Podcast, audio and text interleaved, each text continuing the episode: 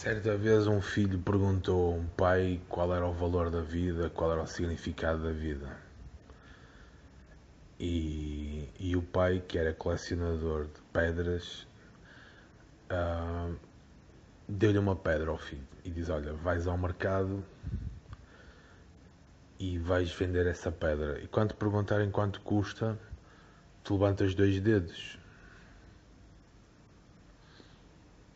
O rapaz chegou ao mercado, entretanto, uma velha propôs-se a comprar a pedra e ele levantou dois dedos. E ela disse: Dois euros? Ok, vou pôr essa pedra no meu jardim. O rapaz, todo contente, chegou a casa porque tinha conseguido vender a pedra por dois euros.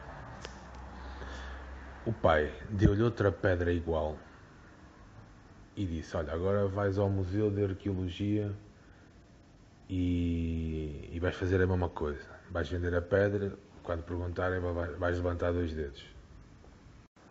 Então ele chegou lá ao, ao, ao museu, apresentou a pedra para venda. O homem perguntou-lhe quanto era, levantou dois dedos e ele: dois mil euros? Ok, eu compro rapaz chegou a casa todo extasiado porque tinha conseguido vender aquela pedra por dois mil euros. E o pai deu-lhe uma terceira pedra, idêntica às duas anteriores, e disse: Olha, agora vais a um, a um ourives que costuma comprar pedras e vais de propor a, a venda da pedra.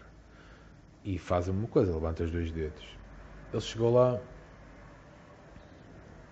quando ele quando foi recebido, mostrou a pedra, o Oribe ficou maluco. E esta pedra raríssima, há imenso tempo que eu queria encontrar uma pedra destas e não sei quê. Quanto é que és pela pedra? E o rapaz levantou dois dedos.